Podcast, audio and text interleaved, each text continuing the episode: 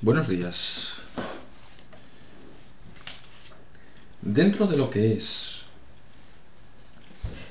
el estudio del positivismo jurídico, además de comentarios de texto, dijimos en la clase de presentación que íbamos a utilizar otros materiales. Un material especialmente interesante para fomentar la reflexión, el debate, para ver cómo muchos problemas teóricos tienen repercusión práctica, es el cine.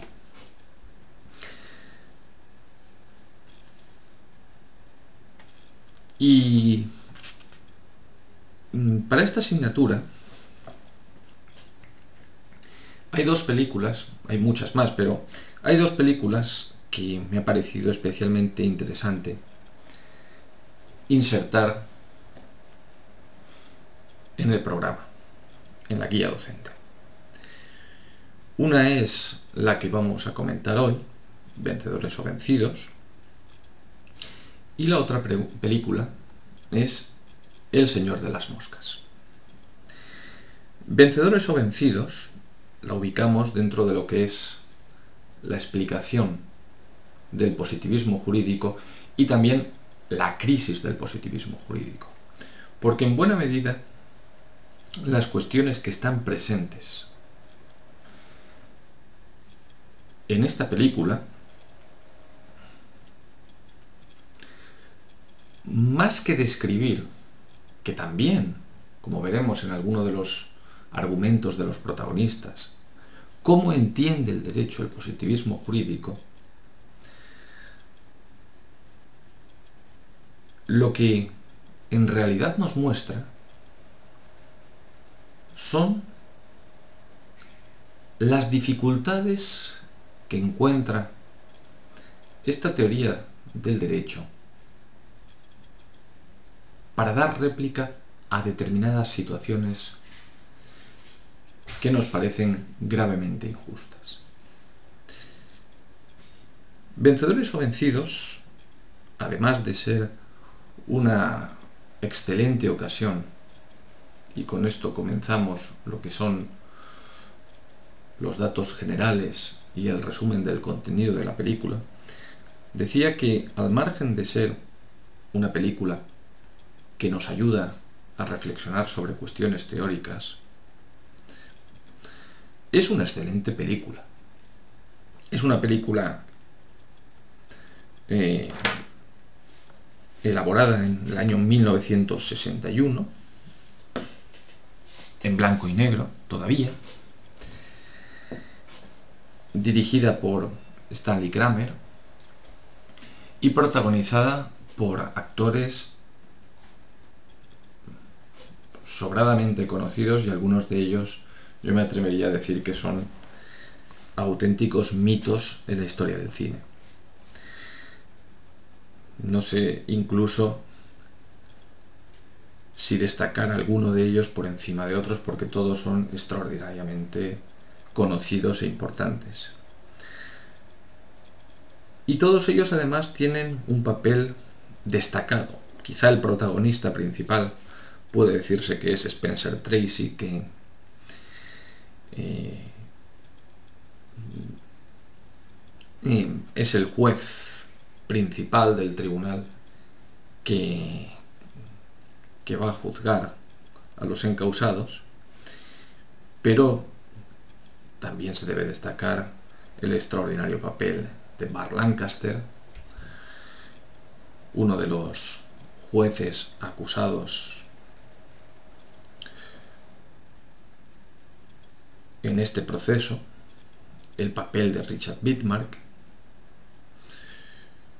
pero es que también tenemos a Marlene Dietrich, la famosa y conocida Lily Marlene. Tenemos a Judy Garland, que a veces, como suele suceder en muchos casos de manera injusta, se conoce como la madre de, de Liza Minnelli, pero que era una actriz fue una, actriz importantísima y una, además, una niña precoz en, la interpretación, que tuvo además un, un, final muy desgraciado porque se suicidó. Y como no, también hay que destacar a Montgomery Cliff. En esta interpretación ya Montgomery Cliff da muestras de, una decadencia física notable debido, entre otras razones, parece ser que al abuso del alcohol. Murió pocos, pocos años después y Montgomery Cliff también es, es un actor que en su día fue un auténtico mito. Y finalmente he dejado para el final a Maximilian Schell, que realmente podríamos decir que es el menos conocido de todos estos actores. Y sin embargo, lo curioso es que fue, dentro de lo que fue la, interpretación, el único de los actores que se llevó un premio Oscar. Oscar al mejor actor de reparto.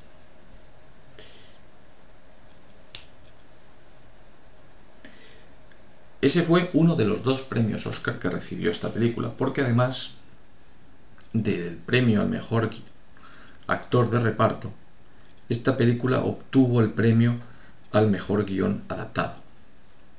Por lo tanto, dos Oscars. Sí es cierto que también hubo cinco nominaciones. Por una parte, para la mejor actriz de reparto, para mejor actor de reparto, para mejor director y para mejor película y mejor actor. Bien, ¿cuál es la cuestión que se ventila en esta película? Bueno, fijémonos, eh, muchas veces se ha presentado esta, esta película como los juicios de Nuremberg. Se ha hecho referencia a Vencedores o Vencidos como la película sobre los juicios de Nuremberg.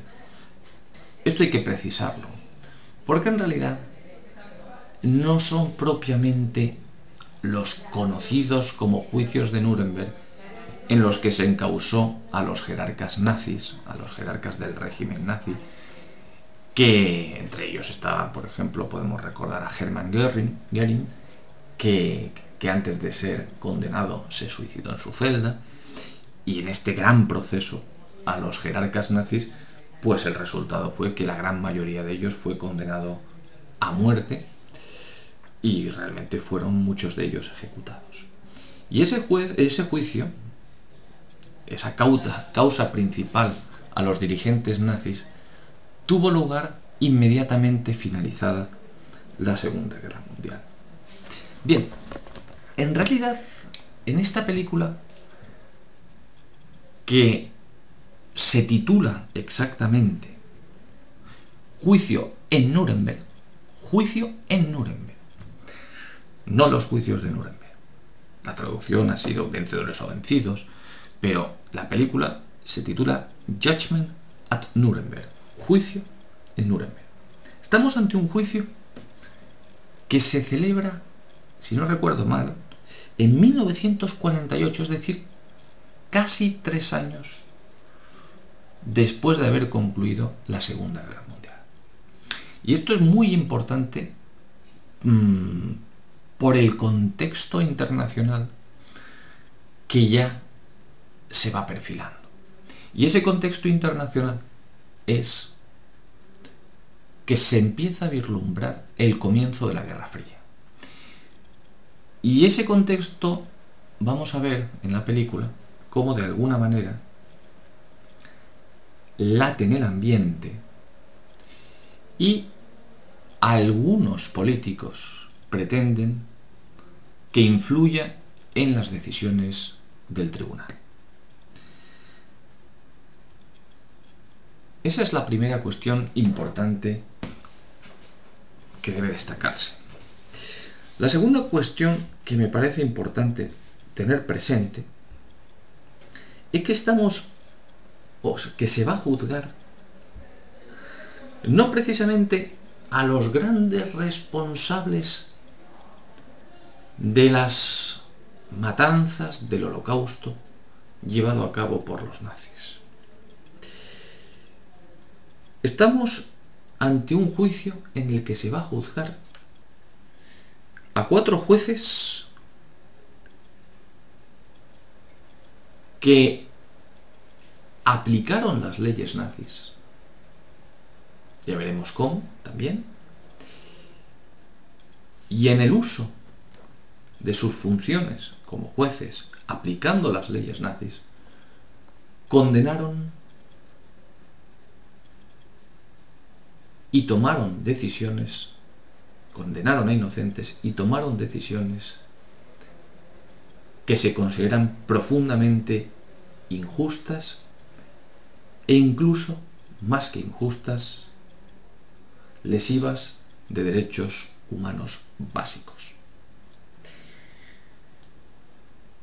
En concreto, veremos cómo en la película se van a traer testimonios de personas que fueron esterilizadas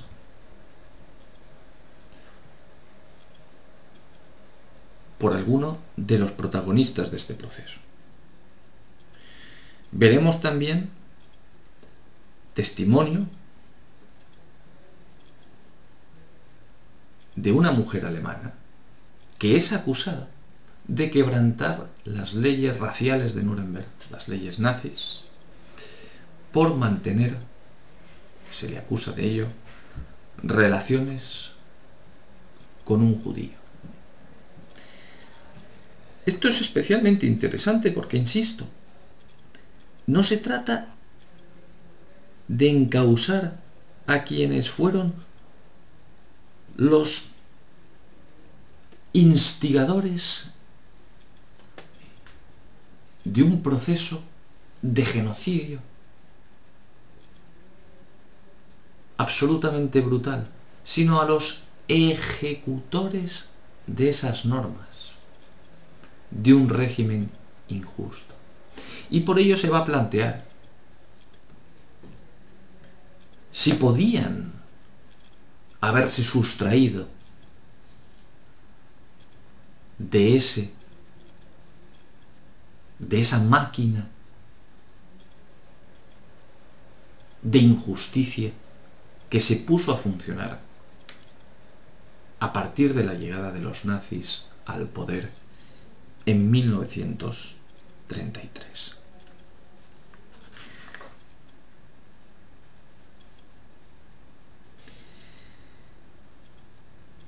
Veremos pues cómo la película trata del juicio a estos jueces y prestaremos especial atención a los argumentos de los principales protagonistas que son, por una parte, las partes. Tenemos al fiscal, papel protagonizado por Richard Wittmark, y por otra parte, al abogado defensor de los jueces, que es precisamente el actor que obtuvo el Oscar, como antes he comentado, Maximilian Schell. También es interesante prestar atención al testimonio de algunos testigos. A mí me parece particularmente interesante el primero de ellos, el del doctor Vick. Luego vamos a entrar en este tipo de cuestiones. Y también es muy interesante la propia posición de los protagonistas a lo largo del juicio. Sin duda, la más emotiva, pasional e impresionante por su gran carga dramática es la autoinculpación que realiza Bart Lancaster eh, interpretando a Ernst Janin, pero también es interesante lo que dice en su defensa brevemente el juez Hofstetter, porque, como veremos, en esa autodefensa se condensan buena parte de los argumentos del positivismo jurídico. Y finalmente, pues sin duda será importante tener presente el propio veredicto del tribunal y la argumentación que traslada Spencer Tracy. Después de haber expuesto los datos generales de la película y resumido los contenidos básicos, vamos a centrarnos en los argumentos que podemos identificar en la película. En primer lugar, mm, vamos a comenzar hablando del fiscal. También porque es el que rompe el fuego. Es el que primero comienza a presentar la acusación. Según él, y esta frase es muy, muy ilustrativa, se está ante crímenes cometidos en nombre de la ley. Es decir, no estamos ante un caso en el que se aplicara el derecho. El derecho nazi no era derecho, tal y como lo presenta el fiscal. Era una arbitrariedad vestida de derecho, pero en realidad no era derecho. Dice además el fiscal que los acusados pervirtieron el derecho y la justicia en Alemania sin que puedan justificar sus acciones amparándose en unas leyes manifiestamente injustas que eran un instrumento al servicio del crimen y de la más absoluta arbitrariedad. Hay, por tanto, para el fiscal una realidad que el jurista no puede desconocer. Y el jurista en todo momento debe ser capaz de ver, de examinar, de analizar con ojo crítico la ley positiva. Y en este sentido, es evidente que a su juicio, cuando esa ley positiva es un instrumento al servicio del crimen, la consecuencia sería, parece claro, que no hay que aplicarla y que en el caso de que se aplique, no puede quien así actúa quedar amparado, quedar exento de responsabilidad. Quien aplica una ley manifiestamente injusta que es un instrumento para el crimen, se convierte a su vez en un criminal. Es importante analizar el testimonio de uno de los testigos que presenta el fiscal, el doctor Vick, que fue precisamente, como se refleja en la película, maestro de uno de los acusados, Ernst Janin, el papel que interpreta Bar Lancaster. Y no solo fue maestro, sino que colaboró con Ernst Janin en el Ministerio de Justicia, atención, entre los años 1929 y 1935. Es decir, antes de que comenzara el régimen nacionalsocialista, los nazis llegan al poder en 1933 y que abandona en 1935, es decir, cuando ya estaban en el poder. Y este testimonio le sirve al fiscal para tratar de aclarar cuál era la situación de los jueces en Alemania antes y después de la llegada del nacionalsocialismo al poder. Pero sobre todo, para algo más importante, desde el punto de vista de la responsabilidad criminal. Le va a servir al fiscal para mostrar, para argumentar, que a los acusados les fue posible, les habría sido posible, si así lo hubieran deseado, formar parte, dimitir y formar parte, por tanto, de ese régimen criminal. ¿Por qué? Porque así lo hizo Vic. Porque Vic dimitió. Vic explica que antes de Hitler los jueces gozaban de absoluta independencia en Alemania. Pero después todo cambió. El cambio consistió básicamente en que los jueces dejaron de orientar su labor a la realización de la justicia y comenzaron a juzgar los casos centrando su atención en la protección del Estado. Esa protección del Estado era el principal cometido de un juez. Se acabaron, se derogaron medidas procesales garantistas. Desapareció la posibilidad de recurrir la sentencia. El Tribunal Supremo fue sustituido por tribunales populares y el concepto de raza adquirió carácter legal. Precisamente las leyes de Nuremberg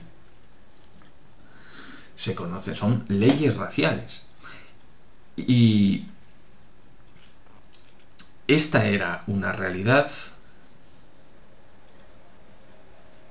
la, me refiero a las consecuencias normativas del afán de pureza racial que estaba presente en la ideología nacionalsocialista, esto era algo que está claramente presente en la obra de Hitler, en Mein Kampf, Mi lucha. La segunda parte de esta obra está precisamente dedicada a la exposición de sus tesis relativas a la necesidad de lograr esa pureza racial. Se generalizó, nos explica el doctor Vick en su testimonio, la aplicación de la pena de muerte y la esterilización de personas consideradas asociales, concepto ambiguo en el que entran pues todo tipo de personas. ¿Cuál fue la consecuencia de todo ello? Pues sencillamente, como se puede deducir por todos estos datos, que la Administración de Justicia se convirtió en un instrumento más de la dictadura, aunque más bien cabría decir de la tiranía del totalitarismo nazi. En este punto, el juez Haywood, que es el juez principal dentro de este proceso, que es el juez cuyo papel representa Spencer Tracy, le pregunta al testigo cómo reaccionaron los jueces frente a esa pérdida de independencia. Y Vic le contesta que algunos reaccionaron, y en ese caso, cuando se produjo esa reacción, o dimitieron o fueron forzados a dimitir. Esto llama la atención porque en realidad no fueron purgados, mm, bueno, evidentemente fueron purgados, pero no fue una purga que afectara a su integridad física o a su vida. Pero también dice Vic que otros se adaptaron a la situación.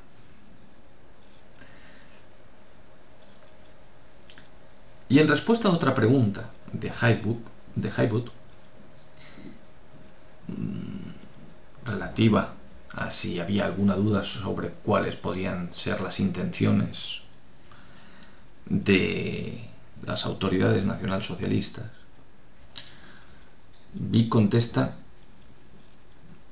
que al principio quizá se pudo albergar alguna duda de cuáles podían ser las consecuencias de estos cambios, pero que más tarde era evidente para cualquiera a dónde se estaba encaminando la situación. El fiscal va a presentar a otros dos testigos posteriormente. Presenta a Rudolf Petersen, que es el papel interpretado por Montgomery Cliff. Rudolf Petersen era un ayudante de panadero que fue esterilizado forzosamente a causa de su debilidad mental. Y por otra parte, más adelante, va a presentar un testimonio que va a resultar a la postre decisivo, un testimonio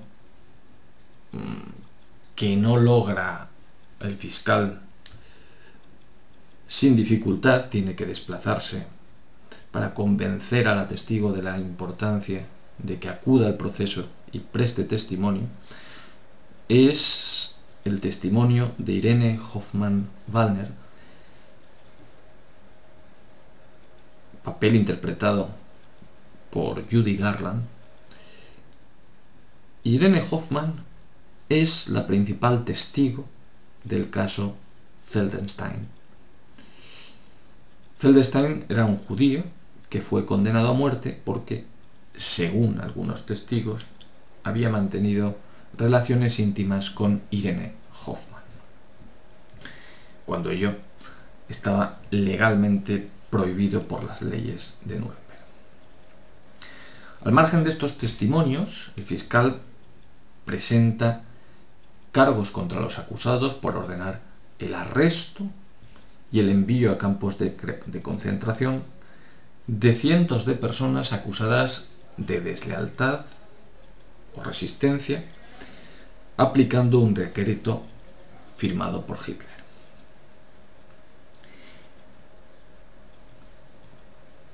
De hecho, para dar cuenta de las atrocidades es decir, de las consecuencias prácticas de la aplicación de estos decretos que supusieron el envío a campos de concentración de muchas personas con la consecuencia posterior de su asesinato masivo, el fiscal va a tomar eh, va a pedir que se le tome juramento y va a testificar como uno de los muchos militares que entraron y liberaron campos de concentración cuando acabó la Segunda Guerra Mundial y encontraron la situación de los campos de exterminio. Filmaron películas que fueron el testimonio, un testimonio de la barbarie nazi. Por lo tanto, lo que pretende el fiscal es mostrar que las decisiones de esos cuatro jueces tuvieron como consecuencia el genocidio. Las imágenes que se proyectan eh, durante el juicio, durante la vista, son tremendamente duras. Son objeto de polémica y dura respuesta por parte del abogado defensor que le parece una prueba absolutamente improcedente Pero es una cuestión que debemos examinar con posterioridad. Dejamos los argumentos del fiscal y pasamos al abogado defensor. La tesis de la defensa es muy clara.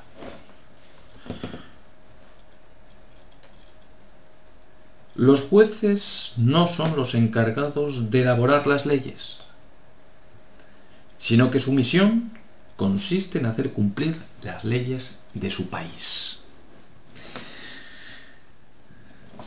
Una tesis que impugna la posición de principio que hemos visto anteriormente del fiscal.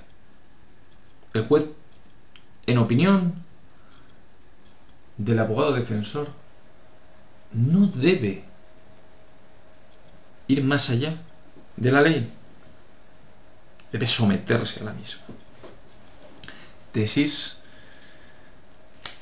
que debería o que deberían ustedes relacionar con algunas ideas fundamentales que hemos explicado al hablar del positivismo político. Y en concreto, con la escuela de la exégesis francesa.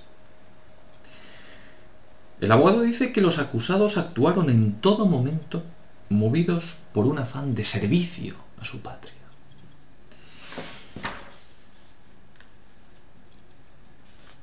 Y cuando hablamos de patriotismo o de servicio a la patria, quizá no haya mejor manera de entender, siempre según el abogado defensor, ese patriotismo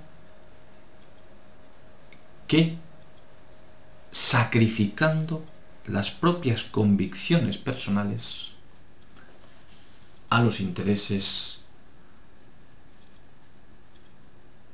de la patria. En este punto es curioso y vamos a adelantar un poquito que el abogado defensor coincide plenamente con la argumentación que desliza el juez Hofstetter en su defensa en la parte final del juicio. Y dice, y cito literalmente el juez, el juez Hofstetter, he servido a mi país toda mi vida lealmente, con un corazón puro y sin doblez, en todos los puestos que me fueron asignados. Me he mantenido fiel a un concepto que he considerado fundamental en mi profesión ese concepto se basa en el sentido personal, en que el sentido personal de la justicia debe sacrificarse al orden legalmente establecido. Aceptar la ley tal como es, sin detenerse a pensar si es justa o injusta. Como juez, dice Hofstetter, no podía hacer otra cosa. Confío en que sus señorías me encuentren, al igual que millones de alemanes como yo, que pensaron que inocente, eh, al igual que millones de alemanes como yo, que pensaron que cumplían con los deberes para con su país, inocente. Cierro la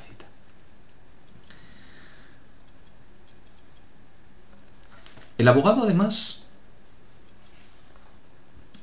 interpela al testigo del fiscal, del doctor Vick,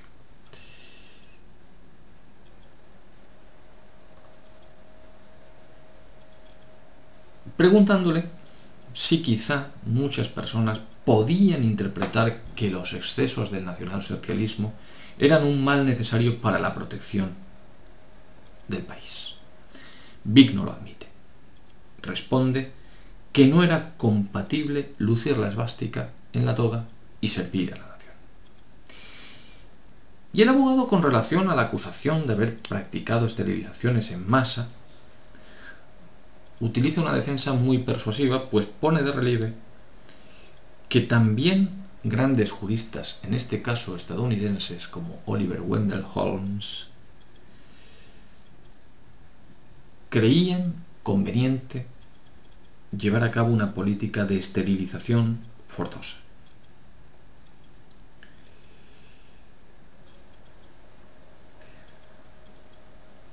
El abogado defensor ve como la situación para sus defendidos y en concreto para Ernst Janin se hace dramática cuando éste se autoinculpa. Cuando él, cuando Ernst considera que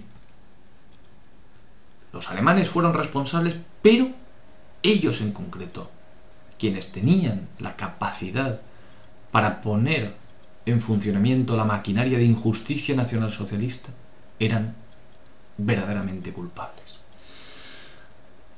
Claro, ante esa situación el abogado se ve en una situación realmente complicada y utiliza un argumento consistente en extender la culpa. Todos o muchos fueron culpables, no solo los inculpados. Y pone de relieve que muchos políticos de otros países favorecieron la política de Hitler, su, ascenso y el expansionismo alemán que condujo finalmente a la guerra. Finalmente, una vez queda visto el juicio para sentencia, el juez Janin, eh, perdón, el juez Janin, el juez Haywood, al dar a conocer la sentencia del tribunal, admite que es cierto que, hay muchos que pueden compartir la responsabilidad por los crímenes cometidos. Pero, y atención porque esta frase es clave, los acusados son, dice Haywood, responsables de sus actos. Y dice Haywood que el derecho penal en toda sociedad se basa en que cualquier persona que induce a otra a cometer asesinato o le provee de medios o actúa de cómplice es culpable. Y al argumento de que los acusados actuaron de acuerdo con lo que creían mejor para su país, Haywood ofrece una réplica contundente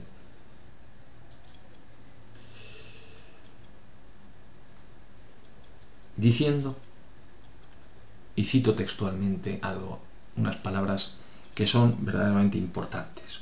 Una nación no es una roca, sino la causa que defiende. Ante los pueblos del mundo, permítanme que defienda aquello que defendemos. Justicia, verdad y el respeto que merece el ser humano. El abogado encarna, por tanto, la concepción del derecho propia del positivismo jurídico. Y con esto comenzamos con las cuestiones disputadas. Para el positivismo el derecho es un fenómeno social esencialmente ligado al poder político y se identifica con las normas que emanan del mismo cuya validez depende exclusivamente de factores formales y o sociológicos.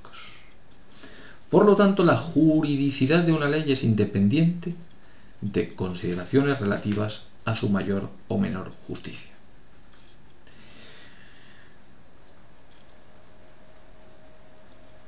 Hay distintas razones para explicar por qué el concepto de derecho se debe construir al margen de la justicia. Y una de las razones más importantes, como hemos explicado en la asignatura, es que los problemas relativos a la justicia no serían susceptibles de tratamiento científico de acuerdo con los esquemas propios del cientifismo moderno. Pero esto nos plantea una pregunta que es fundamental. ¿La falta de certeza absoluta convierte en irracional toda consideración sobre la justicia.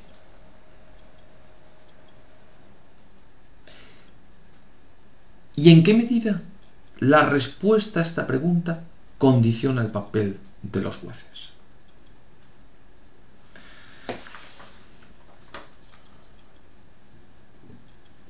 Son preguntas que debemos debatir en clase y que someto a su consideración. Fijémonos en que la posición del fiscal parece ligada al jus naturalismo, que según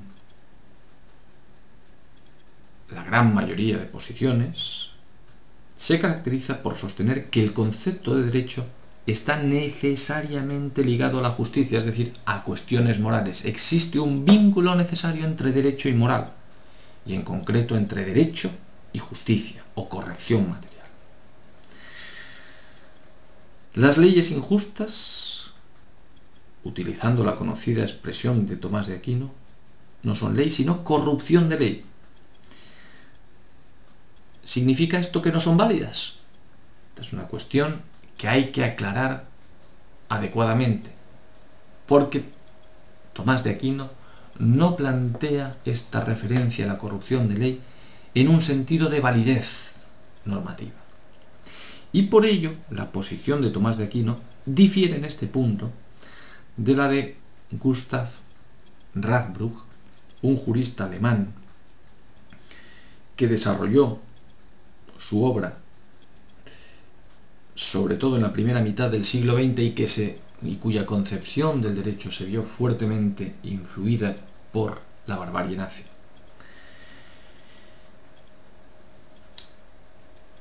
La fórmula de Radbruch viene a poner de relieve las tensiones entre justicia y seguridad jurídica. Unas leyes absolutamente injustas son derecho. Según Radbruch, según el Radbruch, que reflexiona a la luz de la barbarie nazi? La respuesta debería ser negativa.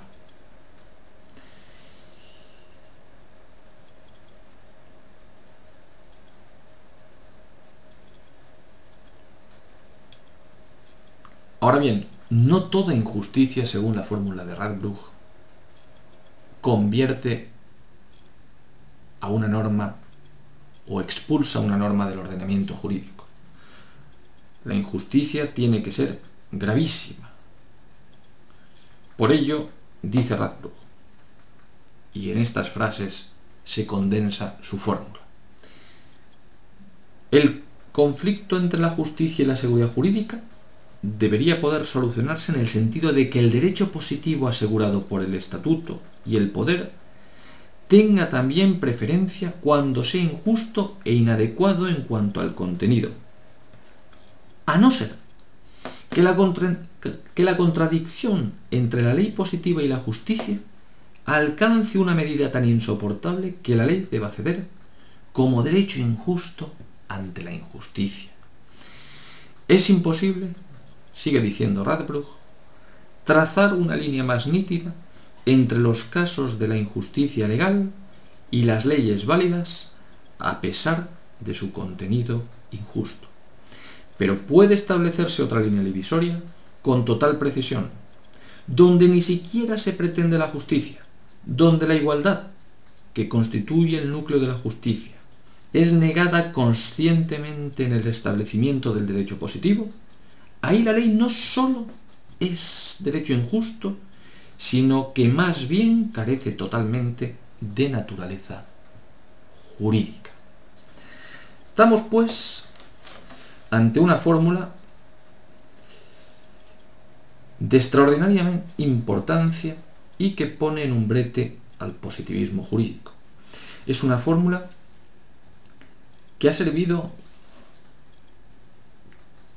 para también dar respuesta a casos de manifiesta injusticia legal, como los procesos que se ventilaron contra los guardianes del muro de Berlín en la Alemania democrática, en la República, en la Alemania democrática, es decir, en la Alemania comunista. Es una fórmula sobre la cual ha reflexionado recientemente el filósofo alemán Robert Alexi, que de alguna manera reformula la fórmula de Radcliffe y presenta una concepción no positivista del derecho que explicamos en el temario, en la guía docente de la asignatura. Vamos a concluir, hay muchas más cuestiones que comentar que deberemos hacer y deberemos hacerlo en clase, pero creo que es importante que reflexionen sobre tres preguntas. En primer lugar, ¿cree usted que ante el problema de la juridicidad de las leyes injustas cabría afirmar que las leyes nazis eran derecho, pero tan sumamente injusto que los jueces no debían haberlo aplicado? Segunda pregunta.